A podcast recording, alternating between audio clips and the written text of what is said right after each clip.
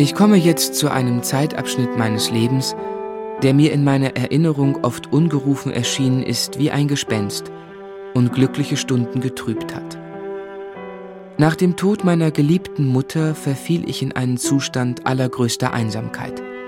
Weiß Gott, ich wünschte, sie hätte Mr. Murdston nie geheiratet, denn er und seine Schwester konnten mich nicht ausstehen, und sie vernachlässigten mich auf kalte und leidenschaftslose Weise. Weder schickten sie mich auf die Schule zurück, wo ich in James Steerforth einen Freund und Beschützer gefunden hatte, den ich nun schmerzlich vermisste, noch ließen sie mir sonst einen Unterricht angedeihen. Auch Peggotty, die Dienerin meiner Mutter und warmherzige Vertraute meiner Kindertage, hatten sie, kaum war der letzte Segen über dem Grabe gesprochen, aus dem Hause gejagt. So bildeten meine alten Bücher meinen einzigen Trost, und ich war ihnen so treu wie sie mir, und ich las sie, ich weiß nicht mehr, wie viele Male.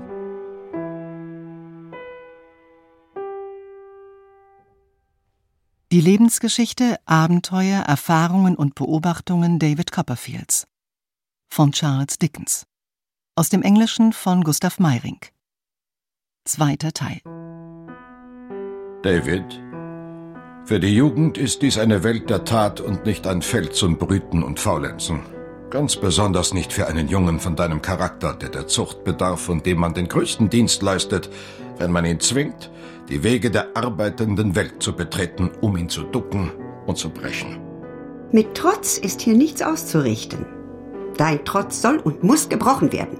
Du hast eine beachtenswerte Erziehung in Salemhaus genossen, David. Erziehung kostet Geld. Ich bin nicht reich.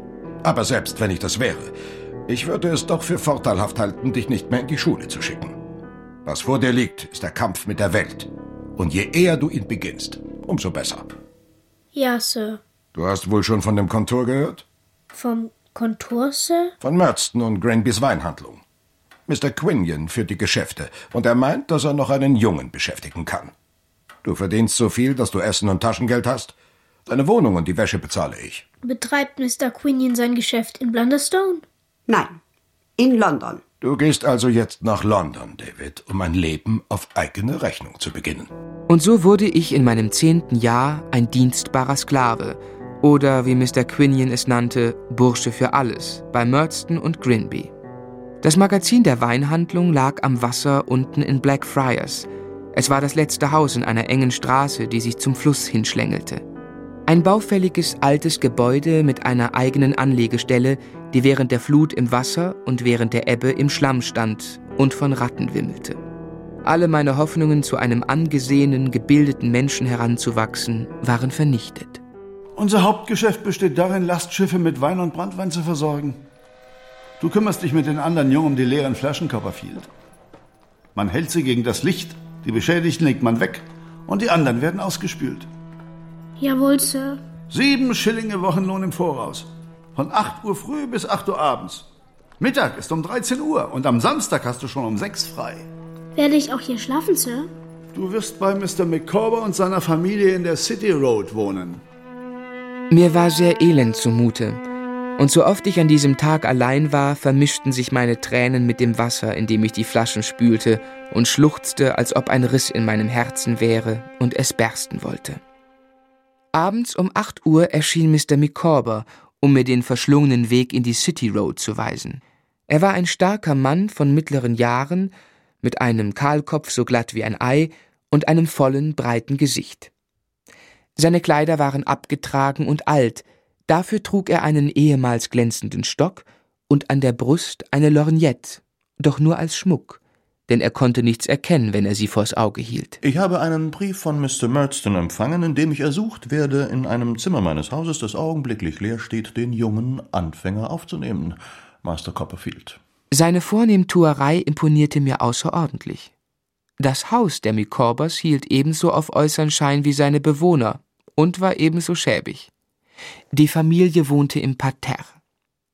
Der erste Stock war überhaupt nicht möbliert und die Rouleaus waren herabgelassen, um die Nachbarn zu täuschen. Ich hätte nie gedacht, ehe ich heiratete und noch bei Papa und Mama lebte, dass ich einmal an fremde Leute würde vermieten müssen. Aber da Mr. Micawber momentan in Verlegenheiten ist, müssen alle selbstsüchtigen Bedenken fallen. Mrs. Micawber, eine magere, verwelkte Dame, saß mit einem Säugling an der Brust in der Wohnung im Parterre, als wir eintraten. Der Säugling gehörte zu einem Zwillingspaar, und während meiner ganzen Bekanntschaft mit der Familie sah ich niemals die Mutter ohne einen der beiden an der Brust. Noch zwei andere Kinder waren da, ein Junge von vielleicht vier und ein Mädchen von etwa drei Jahren. Mein Zimmer sah unter dem Dach nach dem Hof hinaus, war klein und sehr dürftig möbliert. Mr. Micawbers Schwierigkeiten sind erdrückend. Augenblicklich ist er Reisender für verschiedene Häuser. Machte aber wenig oder gar keine Geschäfte. Werden Sie endlich zahlen! Verstecken Sie sich nicht! Zahlen Sie endlich, ja! Sie sind ein verantwortungsloser Schwindler! Die einzigen Besucher, die ich im Laufe der Zeit sah, waren Gläubiger. Eine Schande für die ganze Straße! Räuberpack! Gesindel! Sie pflegten den ganzen Tag zu kommen, und dann konnte Mr. Micawber außer sich geraten. Manchmal kam es so weit, dass er mit dem Rasiermesser eine Bewegung nach seinem Halse machte. Versündige dich nicht, denk an die Kinder. Oh Gott, nein, nein, hab doch Erbarmen, Liebster. Eine halbe Stunde später putzte er sich mit größter Sorgfalt die Schuhe und ging aus, pfeifend und mit vornehmerer Miene denn je. Mrs. Micawber war ähnlich elastischer Natur. Ich habe sie angesichts der königlichen Steuereintreiber um drei Uhr in Ohnmacht fallen sehen und schon um vier Uhr verzehrte sie Lammkoteletts und Warmbier, wofür zwei Teelöffel im Leihhaus versetzt worden waren. Eine Mitgift von Papa und Mama. In diesem Haus und in dieser Familie verbrachte ich meine freie Zeit. Mein Frühstück, aus einem Pennybrot und einem Schluck Milch bestehend, verschaffte ich mir selbst. Ein zweites Brot und ein Käserest warteten auf mich in einem besonderen Fach im Schrank, wenn ich abends nach Hause kam. Meine liebe, liebe Peggotty, mache dir bitte nicht so viele Sorgen um mich. Mit dem Geld komme ich sehr gut aus und die Micawbers sind rechtschaffene Leute, in deren Mitte ich mich sehr wohl befinde. Die Arbeit geht gut von der Hand. Ich bin jetzt ebenso geschickt und flink wie die anderen Jungen. Sie und der Vorarbeiter nennen mich den jungen Suffolker oder den kleinen Gentleman. Es ist aber gutmütig gemeint. Mr. Quinion behandelt mich sehr zuvorkommend.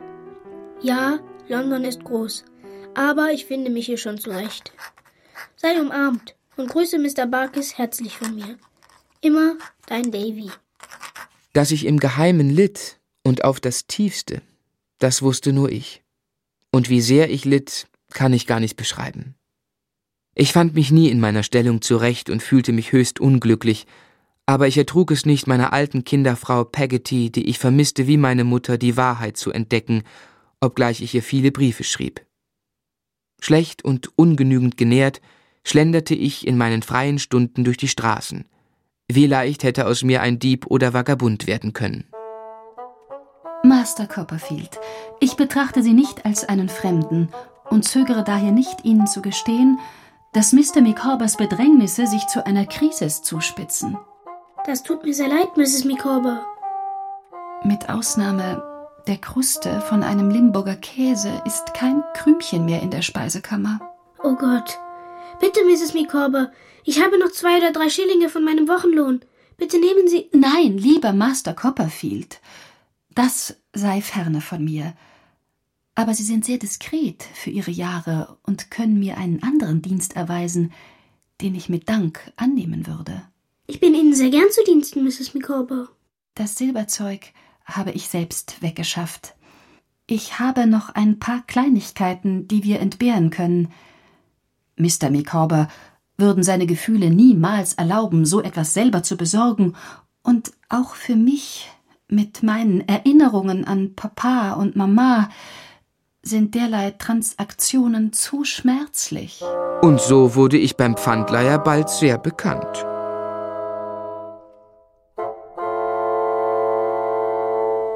Schließlich kam es in Mr. Micawbers Verhältnissen tatsächlich zu einer Krise. Eines Morgens wurde er von der bevorstehenden Verhaftung verständigt und sollte sich im King's Bench Gefängnis einfinden. Nun, lieber Copperfield, ich begebe mich jetzt in den Schuldigerturm. Der Gott des Tages ist für mich versunken. Es bricht mir das Herz.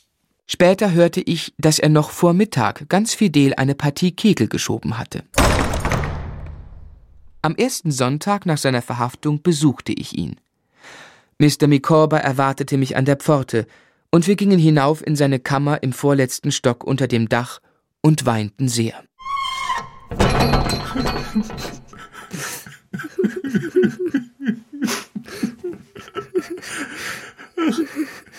Ach, Copperfield, Nehmen Sie sich ein Beispiel an meinem Schicksal und vergessen Sie nie, dass ein Mann mit 20 Pfund Jahreseinkommen glücklich ist, wenn er 19 Pfund, 19 Schilling und 6 Pennies ausgibt, aber elend wird, wenn er einen Schilling mehr verzehrt.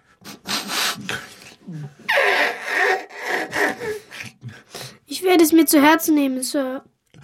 Könnten Sie mir vielleicht mit einem Schilling aushelfen für ein ähm, kräftigendes Bier? Hm? Natürlich, Sir, gern. Ich weiß nicht, wie und von wem die Möbel der Micawbers verkauft wurden. Von mir nicht, das ist sicher. Verkauft wurden sie. Und mit wenigen Besitztümern kampierten wir so gut es ging in zwei Zimmern des ausgeräumten Hauses. Mrs. Micawber, die Kinder und ich. Bis zu jenem Tag, an dem Mrs. Micawber beschloss, auch in das Gefängnis zu ziehen.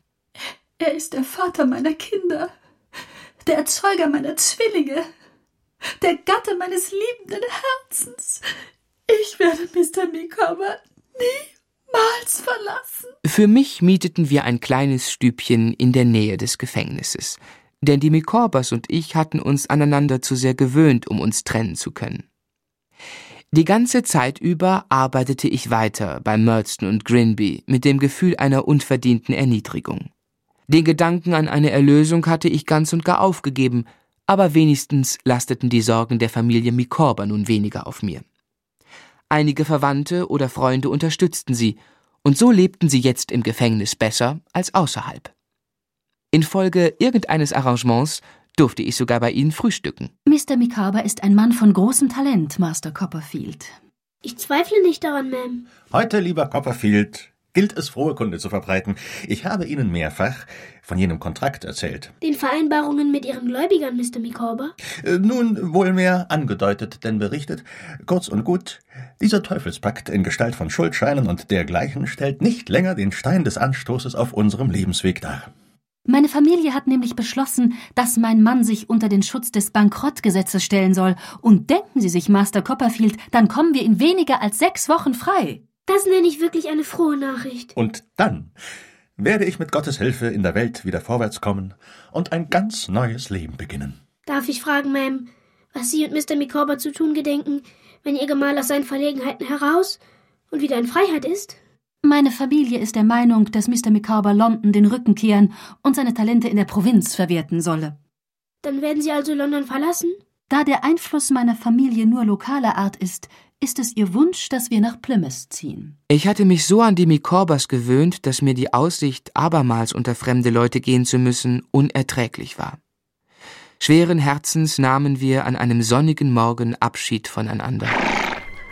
Ich werde nie an die Zeit von Mr. Micawbers Bedrängnis zurückdenken, Master Copperfield, ohne mich ihrer zu erinnern. Ihr Benehmen war immer von der zartfühlendsten Art. Sie sind uns nie ein Mieter gewesen, sondern immer ein Freund. Gott segne Sie. Copperfield, leben Sie wohl. Glück und Wohlergehen. Wenn ich mich im Laufe der dahinrollenden Jahre überzeugen könnte, dass mein verlorenes Leben eine Warnung für Sie gewesen ist, würde ich fühlen, dass ich nicht vergebens meinen Platz auf Erden ausgefüllt habe. Ich glaube, als Mrs. Micawber mit den Kindern hinten auf dem Wagen saß und ich so klein auf der Straße stand und sehnsüchtig zu ihnen aufsah, da fiel ein Schleier von ihren Augen und sie sah, was für ein winziges Geschöpf ich in Wirklichkeit war. David, kommen Sie her. Sie umarmte und küsste mich wie ihr eigenes Kind.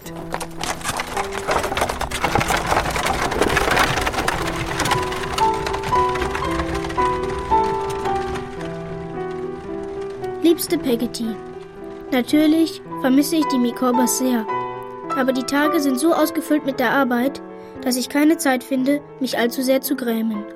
Am Sonntag bin ich an der Themse spazieren gegangen und hernach habe ich in einem Wirtshaus zu Mittag gegessen. Roastbeef und Bratkartoffeln mit Speck. Im Hyde Park war ich auch. Du kannst dir nicht vorstellen, wie viele Menschen sonntags in den Anlagen flanieren. Ich hatte mir vorgenommen, wegzulaufen, um auf irgendeine Weise die einzige Verwandte, die ich noch auf der Welt besaß, Miss Betsy Trotwood, aufzusuchen und ihr mein Leid zu klagen. Betsy Trotwood, die Tante meines verstorbenen Vaters, also meine Großtante, war nur ein einziges Mal in meinem Leben in Erscheinung getreten, nämlich am Tag meiner Geburt, um meiner jungen Mutter bei der Geburt beizustehen.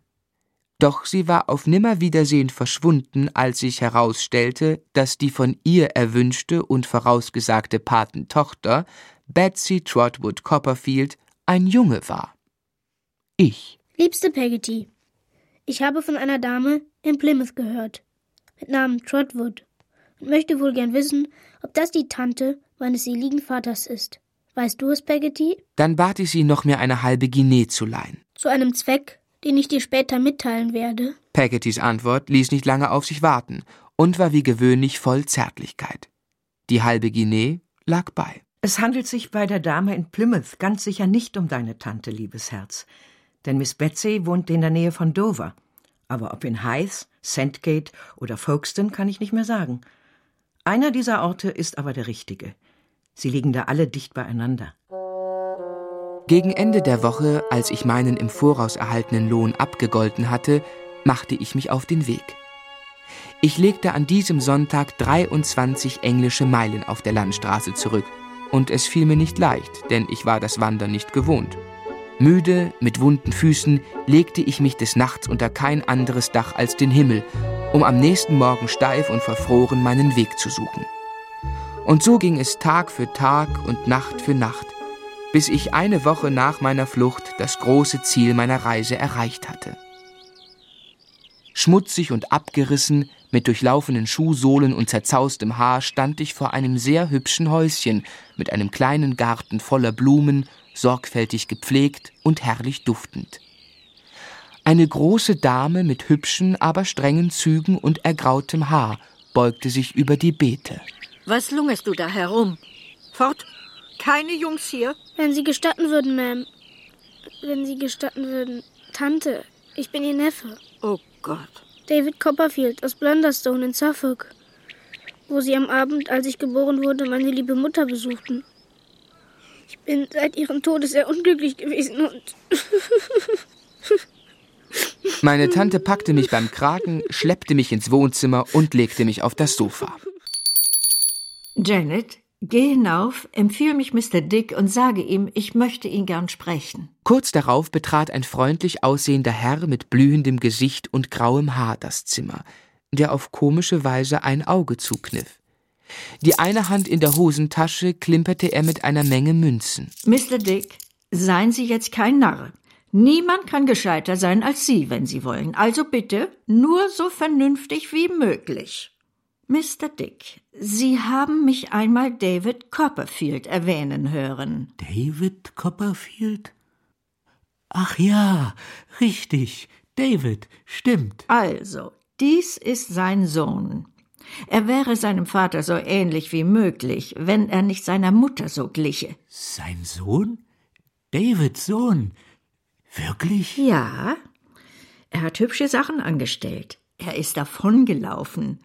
Ach, seine Schwester Betsy Trotwood wäre nie davongelaufen. Oh, Sie glauben, sie wäre nie davongelaufen? Ach Gott, der Mann, was er wieder redet. Ich weiß doch, dass sie es nie getan haben würde. Sie würde mit ihrer Patin beisammen gewesen sein und wir hätten einander sehr lieb gehabt. Von wo zum Kuckuck hätte seine Schwester Betsy Trotwood fortlaufen sollen? Und wohin denn? Nirgends. Nur also. Wie können Sie so zerstreut sein, Dick, wo Ihr Verstand so scharf ist wie die Lanzette eines Chirurgen? Jetzt sehen Sie hier den jungen David Copperfield, und die Frage, die ich Ihnen vorlege, ist, was soll ich mit ihm anfangen? Was Sie mit ihm anfangen sollen? Ja, ich brauche einen vernünftigen Rat. Hm. Wie wäre es, wie wäre es, man würde ihn waschen? Janet, Mr. Dick hat immer recht. Heize das Bad. Durch das Schlafen im Freien hatte ich mir Gliederschmerzen zugezogen, und das Bad war eine wahre Erquickung für mich. Überwältigt von einem Gefühl der Mattigkeit und Schläfrigkeit, schlummerte ich schließlich auf dem Sofa ein. Armer Junge, Gott erbarme sich unser. Zu Mittag kamen ein gebratenes Huhn und ein Pudding auf den Tisch. Ich selbst, eingewickelt in eine Wolldecke, sah auch aus wie ein tranchierter Vogel.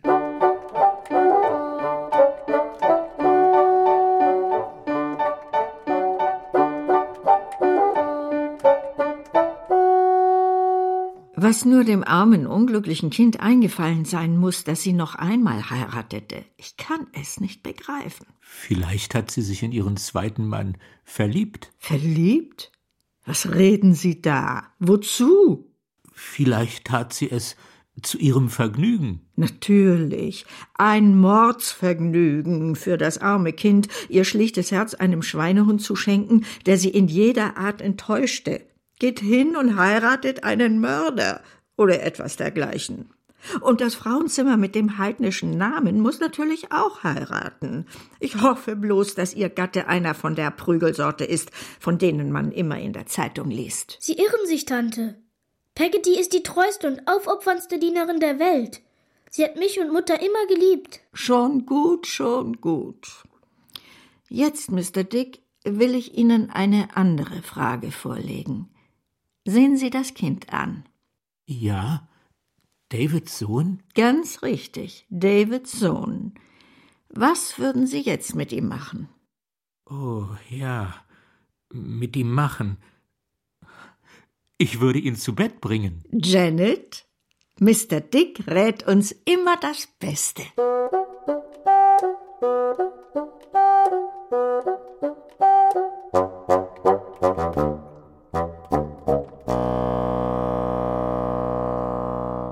Als ich am anderen Morgen hinunterkam, saß die Tante so in Gedanken vertieft am Frühstückstisch, den Ellbogen auf das Teebrett gestützt, dass der Teekessel übergelaufen war und das ganze Tischtuch unter Wasser gesetzt hatte. Ich habe an ihn geschrieben. An deinen Stiefvater, Mr. Murdston. Ich habe ihm geschrieben, er soll hierher kommen oder er bekommt es mit mir zu tun. Wird er. Soll er. Nimmt er mich wieder mit? Ich weiß nicht, was er tun wird. Wir werden sehen. Ach, ich darf gar nicht daran denken. Ich weiß nicht, was ich tun soll, wenn ich wieder zu Mr. Murdston zurückkehren muss. Ich auch nicht. Wir werden sehen.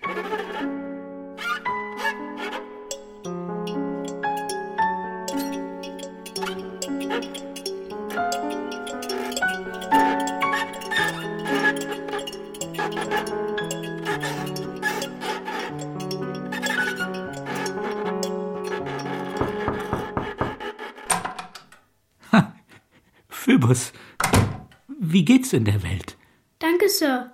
Ganz gut, glaube ich. Ich will dir was sagen, aber du musst es für dich behalten. Ich gebe Ihnen mein Ehrenwort, Sir. Es ist eine verrückte Welt. Verrückt wie ein Irrenhaus, mein Sohn. Miss Trotwood lässt sich empfehlen und fragt, wie Sie mit Ihrer Denkschrift vorankommen. Gut. Bitte ebenfalls meine Empfehlungen. Und ich. Ich hätte einen tüchtigen Fortschritt gemacht. Hast du die Schule besucht? Ja, Sir, kurze Zeit. Kannst du dich an das Datum erinnern, wann König Karl I. enthauptet wurde? Ich glaube, das war 1649. Hm, das sagen die Bücher. Aber ich sehe nicht ein, wie das stimmen kann. Wenn das so lange her ist, warum haben dann die Leute versehentlich ein paar Sorgen aus seinem Kopf, nachdem sie ihn abgeschnitten haben, in meinen gesteckt? Haben Sie das? Es ist sehr seltsam, dass ich nie damit ins Reine komme, aber schadet nichts, schadet nichts. Ich habe ja Zeit genug. Wie gefällt dir mein Drachen? Er ist sehr schön. Man sollte meinen, er misst an die sieben Fuß. Ich habe ihn selbst gebaut. Wir wollen ihn zusammen steigen lassen.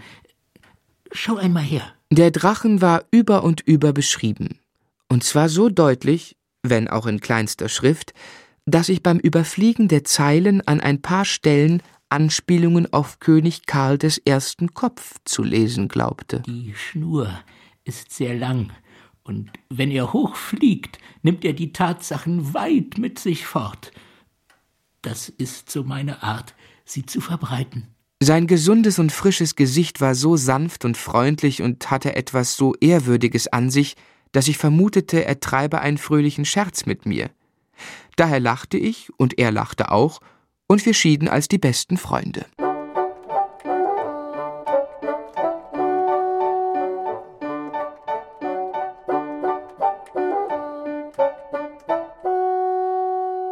Nun, Kind, was ist mit Mr. Dick heute Morgen? Er lässt sich empfehlen. Und mit der Denkschrift geht es gut voran. Was hältst du von ihm? Oh, äh, er ist ein sehr gewinnender Gentleman. Nun, deine Schwester Betsy Trotwood würde mir ohne Ausflüchte gesagt haben, was sie denkt. Sei doch deiner Schwester ähnlich und sprich ganz offen. Ist er. Ist Mr. Dick. Ich frage, weil ich es nicht wissen kann, Tante. Ist er nicht recht bei Sinn? Oh, durchaus nicht. Oh, wirklich? Man hat behauptet, er sei verrückt. Mir macht gerade das ein besonderes Vergnügen, denn ich hätte sonst nicht die Freude seiner Gesellschaft und seines Rates genossen in den letzten zehn Jahren oder so. Seit deine Schwester Betsy Trotwood mich im Stich gelassen hat, lebt er bei mir. So lange schon? Mr. Dick ist ein entfernter Verwandter von mir. Es ist gleichgültig, in welchem Grade. Wäre ich nicht dazwischen getreten, so hätte ihn sein eigener Bruder zeitlebens eingesperrt. In einem Irrenhaus. Darum mischte ich mich ein. Ich sagte, Ihr Bruder ist vernünftig, geben Sie ihm sein kleines Einkommen, dann mag er zu mir ziehen. Nach einer langen Balgerei bekam ich ihn, und seitdem ist er hier. Er ist das freundlichste Wesen. Und was für ein Ratgeber. Aber niemand außer mir kennt seine Befähigung. Sagte er dir was über König Karl dem ersten Kind? Ja, Tante. Ach, das ist nur so eine allegorische Art von ihm, sich auszudrücken. Handelt seine Denkschrift von seiner Lebensgeschichte? Ja, mein Kind. Aber die Sache mit Karl dem Ersten darf nicht darin vorkommen. Es regt ihn zu sehr auf. Die Großmut meiner Tante gegen den armen, harmlosen Mr. Dick erfüllte mein Herz und zog es zu ihr hin. Meine Furcht vor einer Antwort von Mr. Murdston war außerordentlich, aber ich versuchte mich zu beherrschen und mich meiner Tante und Mr. Dick so angenehm wie möglich zu machen. Schließlich traf der Brief ein, und er kündigte zu meinem großen Schrecken den Besuch von Mr. Murdston und seiner Schwester an.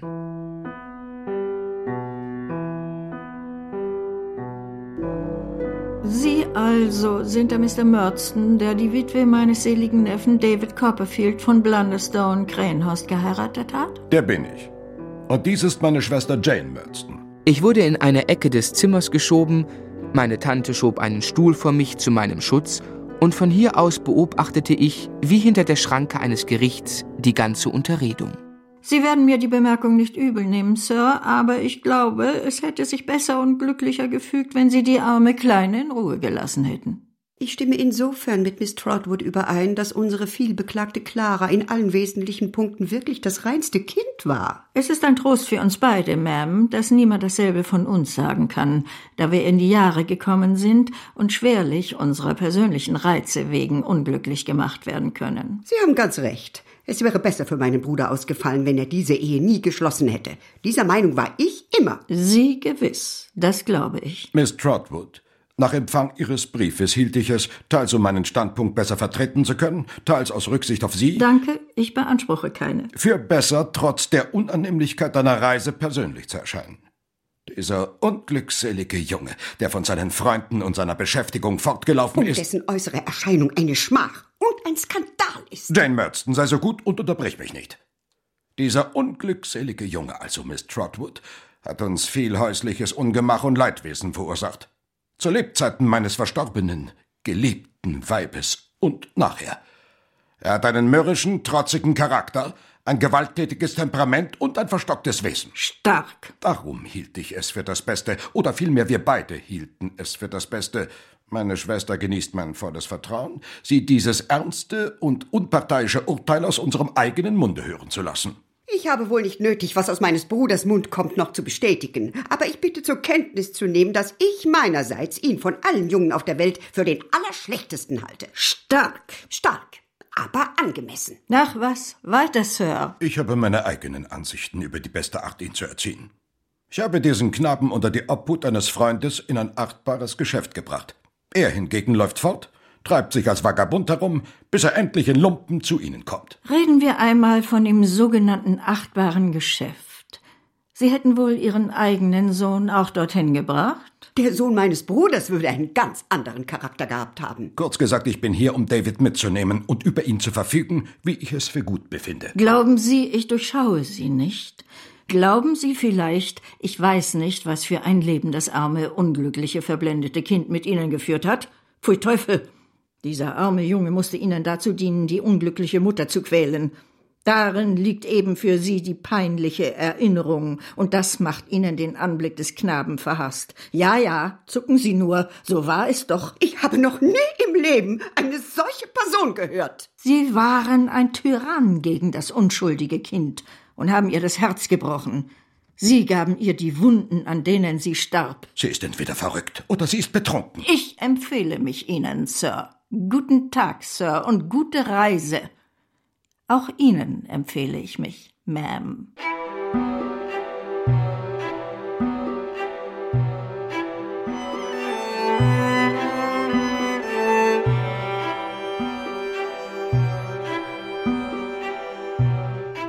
Mr. Dick, Sie haben sich jetzt mit mir zusammen als Vormund dieses Kindes zu betrachten. Es soll mich freuen, der Vormund von Davids Sohn zu sein. Also, das wäre abgemacht.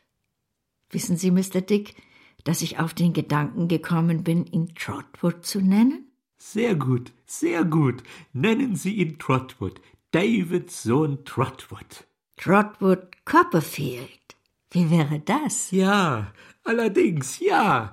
Trotwood Copperfield. Ich werde ihn Trot nennen. So begann ich ein neues Leben mit meinem neuen Namen, und alles war neu rings um mich her.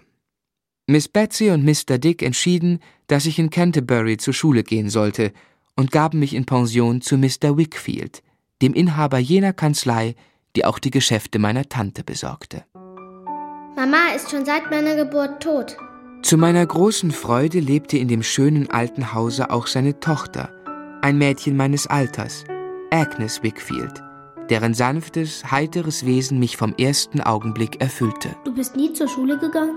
Oh ja, täglich. Ja, aber du meinst hier im Hause. Papa kann mich doch nicht weglassen.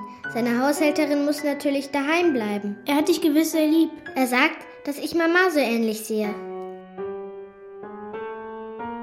Agnes kümmerte sich in rührender Weise um ihren Vater.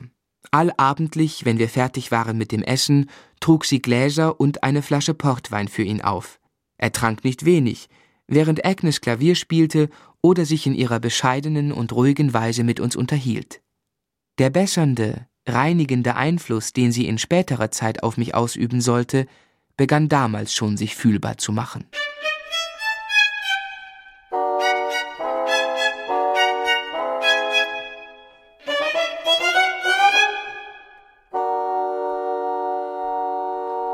Arbeiten heute Abend aber lange, Uriah. Oh, ich mache keine Büroarbeit, Master Copperfield. Ich vermehre meine juristischen Kenntnisse. Ich studiere Tits Praktik. Oh, wie herrlich Mr. Tits schreibt, Master Copperfield. Sie sind wohl ein großer Jurist? Ich, Master Copperfield? Ach nein, ich bin eine sehr niedrige Person. Ich bin mir wohl bewusst, dass ich die geringste Person auf der Welt bin. Uriah Heep war halbweise, einige Jahre älter als ich und arbeitete in Mr. Wickfields Kanzlei. Seine große, hagere, immer schwarz gekleidete Gestalt, der leichenhafte Teint und seine feuchten, mageren Skeletthände waren dazu angetan, mir Unbehagen zu bereiten.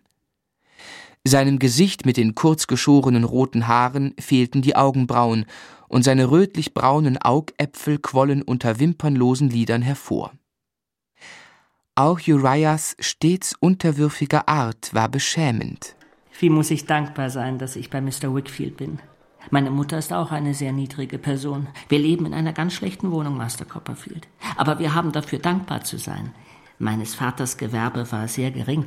Er war Totengräber. Sind Sie schon lange bei Mr. Wickfield? Es geht jetzt ins vierte Jahr, Master Copperfield. Er ist ein außerordentlich hervorragender Mann, Master Copperfield. Und Miss Agnes, sie liebt ihren Vater so sehr. Oh, wie schön ist das von einer Tochter. Und wie sehr muss ich ihm erst dankbar sein, dass er mir einen Lehrbrief gibt, den ich sonst mit meinen geringen Mitteln nicht hätte bekommen können. Eines Tages werden Sie gewiss ein ordentlicher Jurist sein und vielleicht einmal Associé in Mr. Wickfields Geschäft. Es heißt dann Wickfield und Heap. Ach, nein, Master Copperfield. Dazu bin ich viel zu gering. In der Aufregung seiner Gefühle drehte er sich zu mir um und gab mir die Hand. Sie fühlte sich an wie ein Fisch.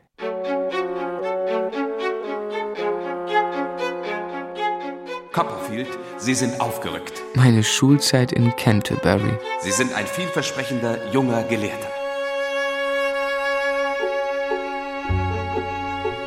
Das stille Dahingleiten meines Daseins, das ungesehene, ungefühlte Vorrücken meines Lebens von der Kindheit ins Jünglingsalter. Dieser Knabe erscheint mir kaum noch als ein Teil von mir, vielmehr als etwas, das ich auf meinem Lebensweg zurückgelassen habe. Ich denke fast an ihn wie an eine andere Person.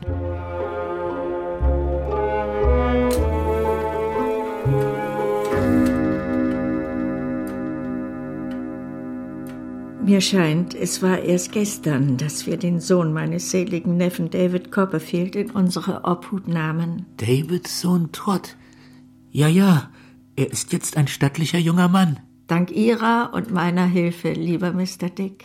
Und dank der ausgezeichneten Schule in Canterbury. Und dank der reizenden Agnes und Ihres vortrefflichen Vaters Mr. Wickfield, Ma'am. Sie haben recht. Es war keine Selbstverständlichkeit, dass Mr. Wickfield ihn bei sich aufnahm, auch wenn er ein alter Freund ist und seine Kanzlei von jeher meine Interessen vertritt. Ein gütiger Mensch. Den unangenehmen Uriah Heep duldet er schon mehr als ein Jahrzehnt in seinem Büro, diese grässliche Person. Ja, der guten Einflüsse waren viele. Trot hat uns bisher Freude und Ehre gemacht, Mr. Dick.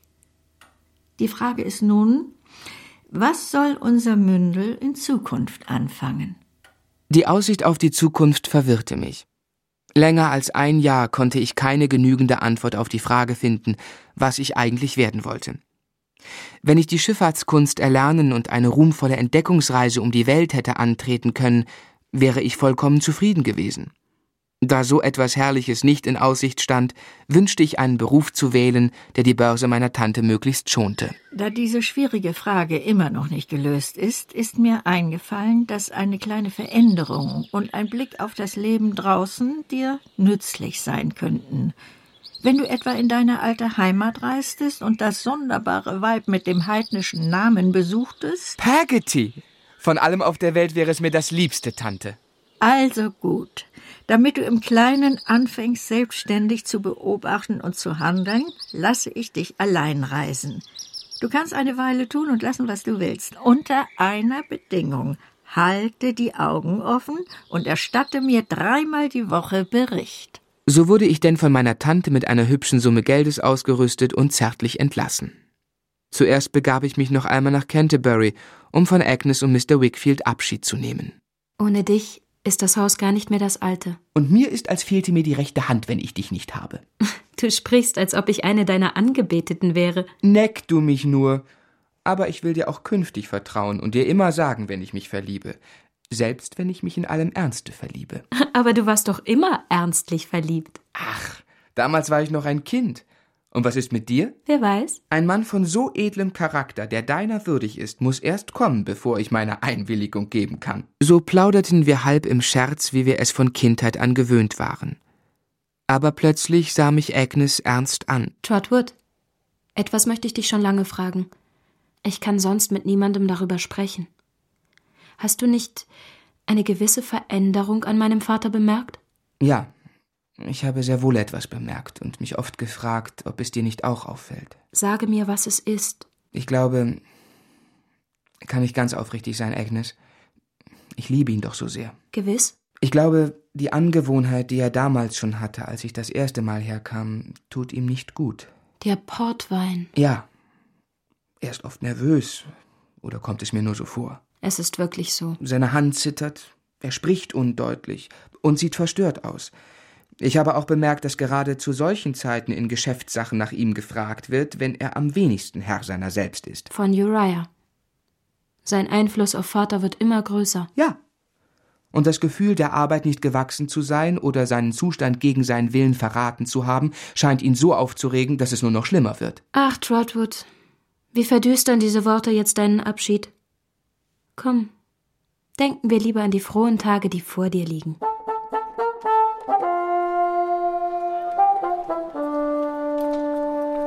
In London stieg ich im Goldenen Kreuz in Charing Cross ab, damals ein düsteres altes Haus in einer engen Gasse. Während der ganzen Reise hatte ich an Agnes gedacht, an ihren Vater und an Uriah Heep. Sein leichenhaftes, starres Gesicht mit den kurzgeschorenen roten Haaren, die feuchten Skeletthände und seine widerliche Unterwürfigkeit hatten mir schon immer Unbehagen bereitet. Um mich von meinen düsteren Gedanken abzulenken, besuchte ich eine wunderbare Aufführung von Julius Caesar im Covent Garden. Erfüllt von diesem glänzenden Abend kehrte ich ins Hotel zurück, wo ich bei Porter und Austern im Gastzimmer am Kamin saß. Das Schauspiel nahm mich noch immer so gefangen, dass ich die Gestalt eines schönen jungen Mannes, der mit geschmackvoller Nachlässigkeit gekleidet war, erst nach einer Weile bemerkte. James Steerforth! Mein Gott! Kennst du mich nicht mehr? Oh, ich fürchte, du erkennst mich wirklich nicht. Es ist der kleine Copperfield. Ich bin ganz außer mir vor Freude, dich zu sehen. Lieber Steerforth. Copperfield, alter Junge. Komm nur nicht außer Rand und Band. Wie lange hatte ich ihn nicht gesehen? Steerforth, der mich in der qualvollen Zeit meiner ersten Schuljahre in Salemhaus unter seinen Schutz genommen hatte und an den ich immer zurückdachte als an den vortrefflichsten Jungen, der mir je begegnet war und zu dem ich voller Bewunderung und Liebe aufgesehen hatte. Ich bin, was man so einen Oxford-Studenten nennt. Das heißt, ich muss mich dort periodisch zu Tode langweilen und bin jetzt auf dem Weg zu meiner Mutter. Du bist ein verwünscht hübscher Bursche geworden, Copperfield.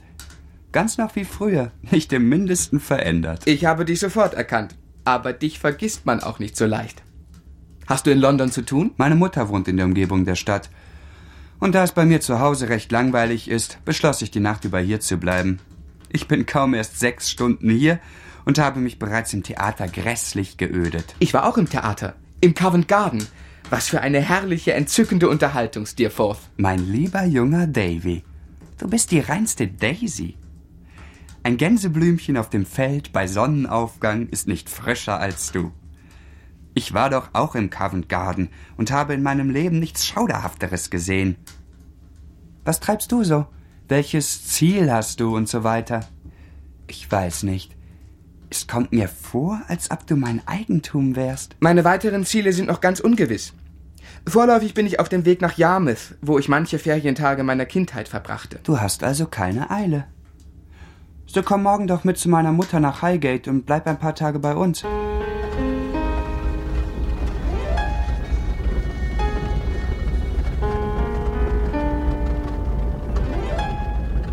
Du wirst dir gewiss einen hohen akademischen Rang erwerben, Steerforth, nicht wahr? Ich einen Rang erwerben? Ach, Gänseblümchen. Du nimmst es mir doch nicht übel, wenn ich dich Daisy nenne. Das Haus des Steerforths war ein vornehmes altes Gebäude, sehr still und wohlgehalten. Außer Mrs. Steerforth, einer Dame von stolzer Haltung mit schönen Zügen, war dort noch ihre Gesellschafterin, Miss Dartle. Sie zog meine Aufmerksamkeit auf sich. Sie hatte schwarze Haare und einen dunklen Teint, lebhafte dunkle Augen und eine Narbe quer über die Lippen bis zum Kinn. In mir setzte sich sofort die Vorstellung fest, dass sie 30 Jahre alt sei und sich einen Mann wünschte. Nun, mein liebster James, ich glaube doch, dass du an der Universität etwas zu flott lebst. Durchaus nicht, liebe Mama. Oh, wirklich? Du weißt, wie wenig ich das kenne und dass ich bloß frage, um mich belehren zu lassen.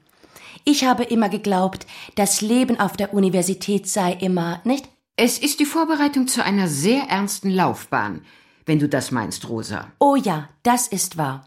Aber ist es bei alledem nicht. Ich lasse mich gern belehren, wenn ich Unrecht habe.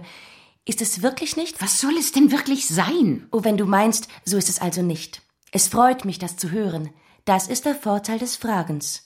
Ich werde nie mehr sagen, dass die Leute das Universitätsleben verschwenderisch und liederlich nennen. Da tust du sehr recht. Miss Dartle gab ihre Ansichten über jedes Thema auf diese Weise zu verstehen. Im Laufe des Abends erzählte ich von meiner Reise nach Suffolk und von Peggotty und Mr. Peggottys Familie. Ich würde mich sehr freuen, wenn Ihr Sohn mit mir käme, Ma'am. Nun, er kann in den nächsten Wochen über seine Zeit verfügen, wie er mag. Es wäre die Reise wert, einmal so mitten unter Leuten dieses Schlages zu leben. Oh, wirklich? Leute dieses Schlages? Es sind Fischer, die Verwandten meiner Kinderfrau, Ma'am. Wie sind sie denn? Sind sie wirklich Stöcke und Klötze und Geschöpfe anderer Art? Darüber möchte ich belehrt sein. Nun, es ist ein ziemlich großer Unterschied zwischen Ihnen und uns. Man kann doch nicht erwarten, dass Sie so feinfühlig sind wie wir. Sie sind entsetzlich tugendhaft, glaube ich, jedenfalls sagt man es. Aber es sind keine feinen Naturen, und Sie können dankbar sein, dass Sie wegen Ihrer Dickfälligkeit nicht so leicht verwundbar sind. Wirklich? Wie tröstlich zu wissen, dass Sie es nicht fühlen, wenn Sie leiden. Manchmal habe ich mir ordentlich Kummer gemacht um diese Art Leute, aber von jetzt an? Man lebt, um zu lernen. Wie nützlich es ist zu fragen, nicht wahr? Ich nahm an, Steerforth habe, was er sagte, im Scherz gemeint, oder um Miss Dartle aufzuziehen, und erwartete, er würde es mir sagen, als sie fort war und wir beide allein am Kamin saßen. Aber er fragte bloß Was hältst du von ihr? Sie ist ja gescheit, nicht wahr? Gescheit. Sie hält alles an einen Schleifstein. Sie hat sich schon halb aufgebraucht durch beständiges Schärfen. Sie ist eine Cousine von mir und lebt seit ewigen Zeiten hier. Was für eine merkwürdige Narbe sie an der Lippe hat. Hm. Daran bin ich schuld. Durch einen unglücklichen Unfall? Nein. Ich war noch ein kleiner Junge, sie brachte mich auf und ich warf ihr einen Hammer ins Gesicht. Ich muss ein vielversprechender junger Engel gewesen sein. Es tat mir leid, ein so peinliches Thema berührt zu haben. Aber deine Mutter hatte recht, lieber Steerforth, als sie dich hochherzig und edel nannte. Oh, wirklich? Meine Mutter betet mich an. Schenk dir ein, Copperfield. Wir wollen auf die Gänseblümchen im Tale trinken, dir zu Ehren, und auf die Lilien auf dem Felde, die nicht säen und nicht ernten, mir zu Ehren und zur Schande. Steerforth entschloss sich, mich zu begleiten. Glücklicherweise ohne seinen persönlichen Diener Littimer, einen Mann von furchteinflößender Respektabilität. In Yarmouth stiegen wir in einem kleinen Gasthaus ab und ich machte mich sofort auf den Weg zu Peggotty. Davy, mein lieber, lieber Junge, mein Herzenskind. Ich habe in meinem ganzen Leben noch nie so gelacht und geweint wie bei unserem Wiedersehen. Peggotty wusste sich nicht zu fassen. Auch Mr. Barkis, der an der Gicht da niederlag, nahm mich mit sichtlichem Entzücken auf. Ich setzte mich an sein Bett. Ah. Ich wollte lange Zeit, Sir. Ach, Mr. Barkis. Und ich bereue es nicht. Es ist so wahr wie Kohlrübe. So wahr wie die Steuern. Und nichts ist so wahr wie die. Da haben Sie recht. Nichts ist so wahr und wirklich wie die Steuern. Wenn ein Mann so arm wie ich im Bett liegen muss, dann findet er das heraus. Ich bin ein sehr armer Mann, Sir. Es tut mir leid, das zu hören, Mr. Barkis. Ja. Er brachte jetzt langsam seine Hand unter der Bettdecke hervor und tastete nach einem Stock, der neben dem Bett hing. Damit tappte er eine Weile unter das Bett, bis er auf seinen Koffer stieß. Alte Kleider. So, so. Ich wollte, es wäre Geld. Das wünschte ich Ihnen auch. Aber es ist keins. Ah, die nützlichste und beste aller Frauen. C.P. Barkis. Meine Liebe, du wirst heute für Gäste kochen. Äh, ich muss hier irgendwo ein bisschen Geld haben, meine Liebe. Ich bin recht müde jetzt. Wenn ihr mich ein bisschen nicken lassen möchtet, will ich nachsehen, wenn ich aufwache.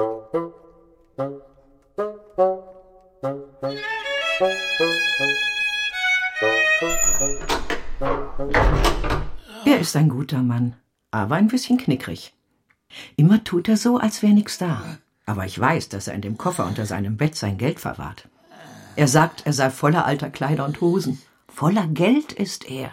Ein Riesenbatzen. Ach, es bereitet ihm unsägliche Schmerzen aufzustehen, wenn er ohne Beistand aus dem Bett krabbelt. Ach, er tut mir so leid. Gleich kommt er dann und sagt, er sei aus einem erquickenden Schlummer erwacht und hat, hast du nicht gesehen, eine Guinee unterm Kopfkissen gefunden. Tatsächlich rief er uns bald wieder herbei. Und die Befriedigung, uns so hinters Licht geführt zu haben und das undurchdringliche Geheimnis des Geldkoffers so glücklich vor uns bewahrt zu haben, schien ihn hinlänglich für die ausgestandenen Qualen zu entschädigen.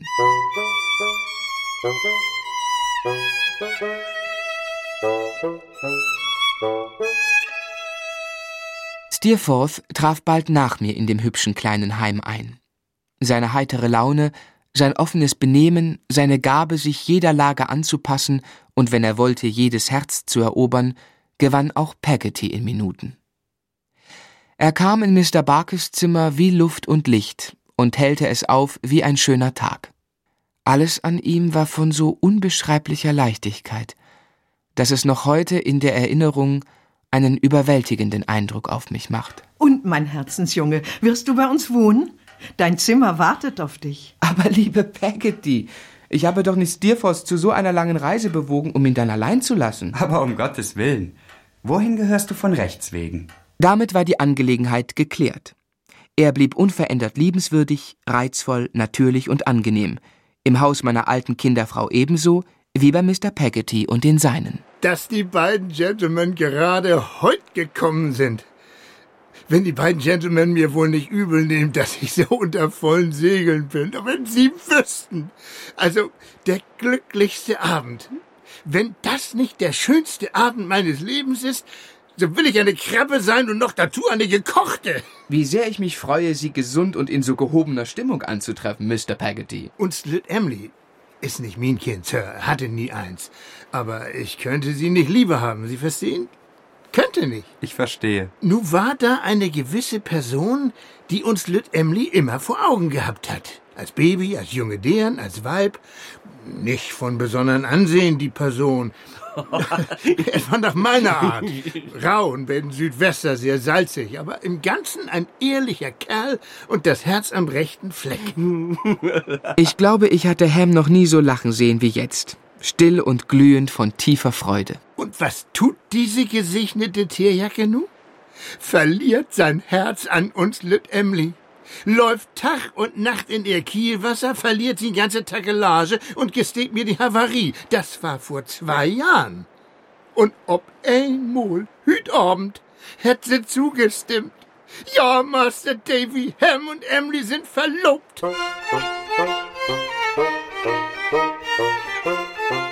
Die Freude und das Glück meiner alten Freunde werde ich nie vergessen. Emily blühte wie eine scheue Rose. Ham, rau und männlich, strahlte vor Stolz. Mr. Peggottys Gesicht leuchtete und selbst Mrs. Gummidge lächelte verzückt. Nichts ging ihr die Quere. Es schlug Mitternacht, als wir Abschied nahmen. Eine allerliebste kleine Schönheit. Ha, ein wirklich kurioses Haus. Und nette Leute. Und es ist eine ganz neuartige Empfindung, mit ihnen umzugehen. Und wie famos, dass wir gerade zu dieser Verlobung kommen mussten. Es war ganz entzückend, an ihrem Glück teilzuhaben. Er ist ein tölpelhafter Kerl für das Mädchen. Was? Er war so herzlich gegen Ham und sie alle gewesen, dass mir diese unerwartete und kalte Bemerkung einen Ruck gab. Aber als ich ihn rasch anblickte und seine lachenden Augen sah, war ich erleichtert. Ach, Steerforth, Miss Dartle kannst du vielleicht hinters Licht führen, aber mich nicht. Wenn ich dich mit ihnen sehe, dann weiß ich genau, dass Freude und Schmerz dieser Leute dir nicht gleichgültig sind. Und ich bewundere und liebe dich deshalb umso mehr. Ich glaube, du redest wirklich im Ernst. Du bist ein guter Kerl. Ich wollte, wir wären es alle.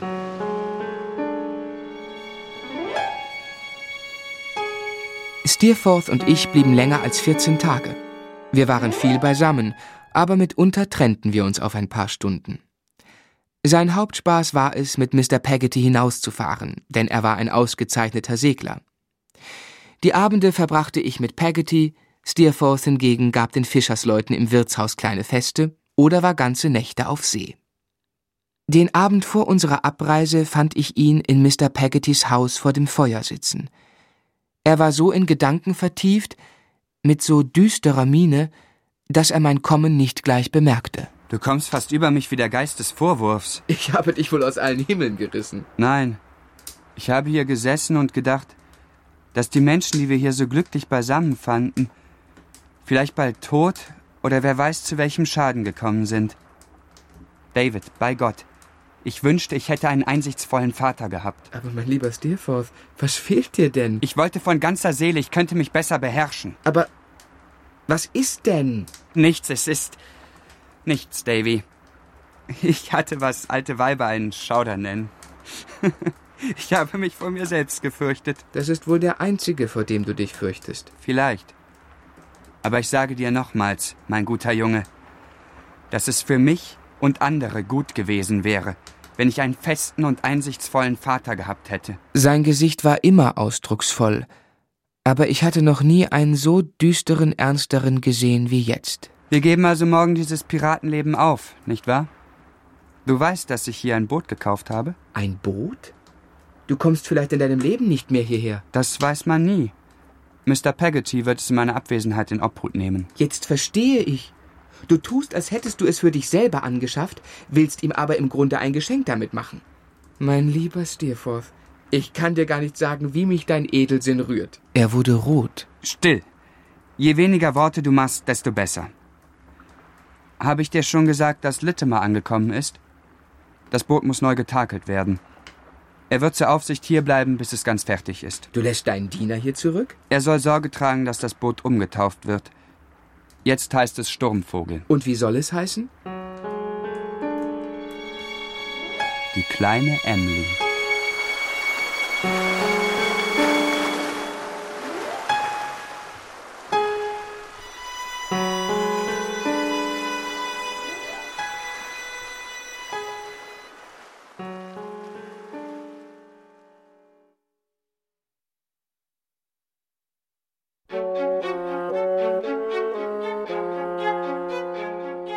Die Lebensgeschichte, Abenteuer, Erfahrungen und Beobachtungen David Copperfields von Charles Dickens.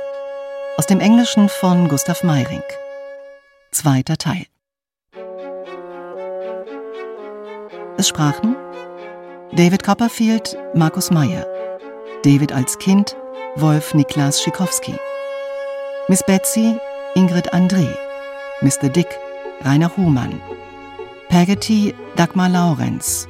Barkis Günter Kasch, Mr. Peggotty Winfield Zialas, Ham Erki Hopf, Mr. Murdston Dietmar Müß, Miss Murdston Veronika Bayer, Mr. Micawber Ulrich Nöthen, Mrs. Micawber Ulrike Grote, Uriah Heep Jens Wawritschek, Agnes Anna-Maria Kurizova, Agnes als Kind Jasmina Gad, James Steerforth Thomas Hatzmann, Mrs. Steerforth Uta Halland, Miss Dartle Anita Iselin, Mr. Quinion Heinrich Giskes, Dr. Strong Hartmut Volle, Gläubiger Bernd Leukert, Gläubigerin Gudrun Eggert.